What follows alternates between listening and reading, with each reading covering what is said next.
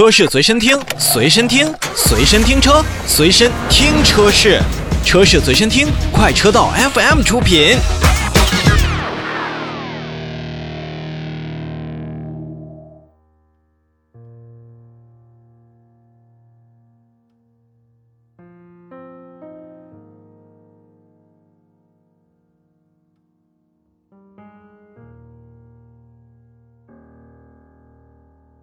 我们一直都说长安福特很难，但殊不知长安福特旗下的车型也真的特别多。从刚刚上市的第六代的探险者，到前一段上市的锐界、领界、锐界、福克斯、福克斯 Active 金牛座，进口的 Mustang F 幺五零等等等等。其实长安福特以及福特整个给我们的产品线是非常非常丰富的，不管是 SUV、轿车还是跑车，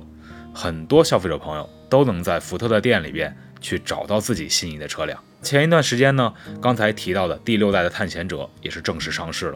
同样跟我们刚才所说的一样，也用了在线电影的方式为我们诠释了现在长安福特所要给我们呈现出来的意味。简单先说说电影，很典型的一个励志片子。一位中年男子在事业上经历了起伏波折，那实际上后辈的支持以及家人的信任和自己的迷茫。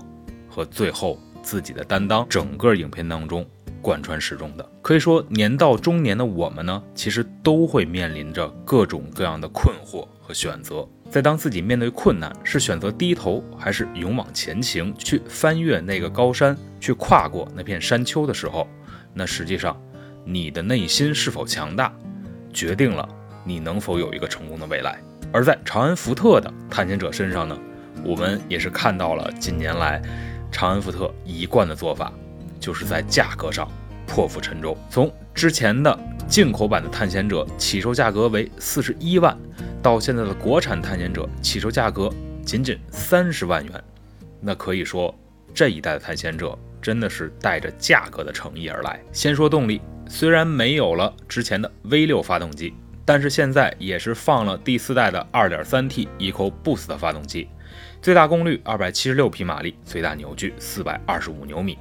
搭配的是十速的 AT 变速箱。这一个动力组合，如果要推动两吨重的探险者来说的话，我觉得应该也是可以的吧。再说尺寸呢，探险者一直以来是福特家里边比较大个头的车型之一，那所以在三排的加持下，不管是六座还是七座，您的前排、第二排以及第三排座位应该都可以。坐下人，而在配置方面呢，国产版的第六代探险者当中呢，我们看到了更多是现在的液晶大屏的元素，不光是它的液晶仪表，还是中间竖着的那块巨大的液晶显示屏。不能说长安福特不把流行当做自己的标杆来进行选择，而是现在有太多的大屏能让我们去选择。